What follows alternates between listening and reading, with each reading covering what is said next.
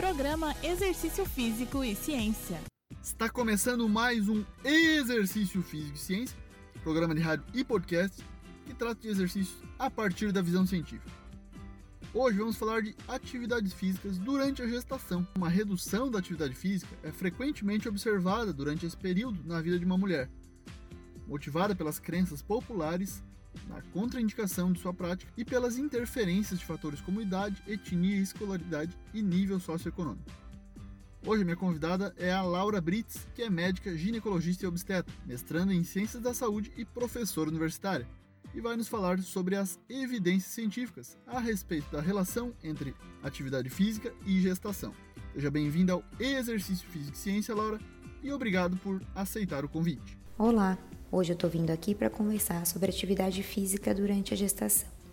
Os benefícios da atividade física ao longo do ciclo de vida de uma mulher já são conhecidos e bem estabelecidos. Ao longo da gestação, são importantes também, melhoram a capacidade física, pulmonar, cardíaca, auxiliam na saúde mental e, inclusive, auxiliam no preparo para o trabalho de parto.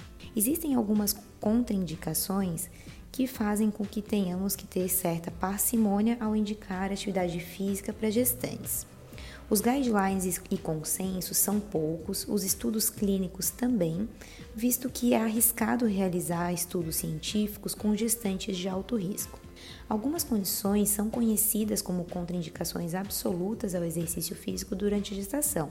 Por exemplo, doenças pulmonares e cardíacas descompensadas, o que, que significa isso? A paciente faz alguma atividade de vida diária e já sente algum sintoma. Por exemplo, tomando banho, caminhando, escovando o cabelo, sente tontura, falta de ar, dor no peito. Essas condições são contraindicações absolutas à prática de exercício físico ao longo da gestação. Existem certas condições que são limítrofes, por exemplo, asma, doença pulmonar obstrutiva crônica, doenças cardíacas que são bem compensadas em pacientes que já fazem atividade física e se sentem bem.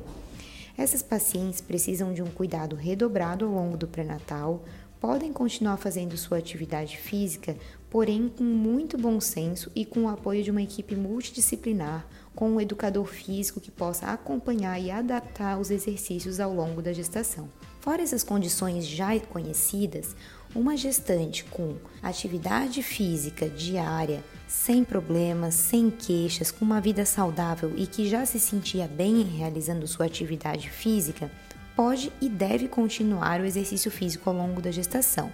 Ele deve ser adaptado para cada fase, cada trimestre gestacional e deve ser estimulado pelo obstetra também. Importantíssimo a gente sempre lembrar que a gestação é um momento dinâmico na vida da mulher. Então, cada condição, cada indicação de atividade física deve ser sempre reavaliada ao longo do pré-natal e sempre adaptada. Mais uma vez reforçando que os benefícios da atividade física da gestação são inúmeros. São bons para a mãe, são bons para o feto. Auxiliam no preparo do parto, melhoram a capacidade cardíaca, pulmonar e inclusive a saúde mental da gestante. Muito obrigado, Laura. Trouxe então os benefícios e contraindicações da atividade física durante a gestação. Essa é uma importante temática na área de atividade física e saúde. Esse foi mais um Exercício Físico e Ciência. Lembrando que todos os nossos programas estão no Spotify e no Deezer. Um abraço e até a próxima.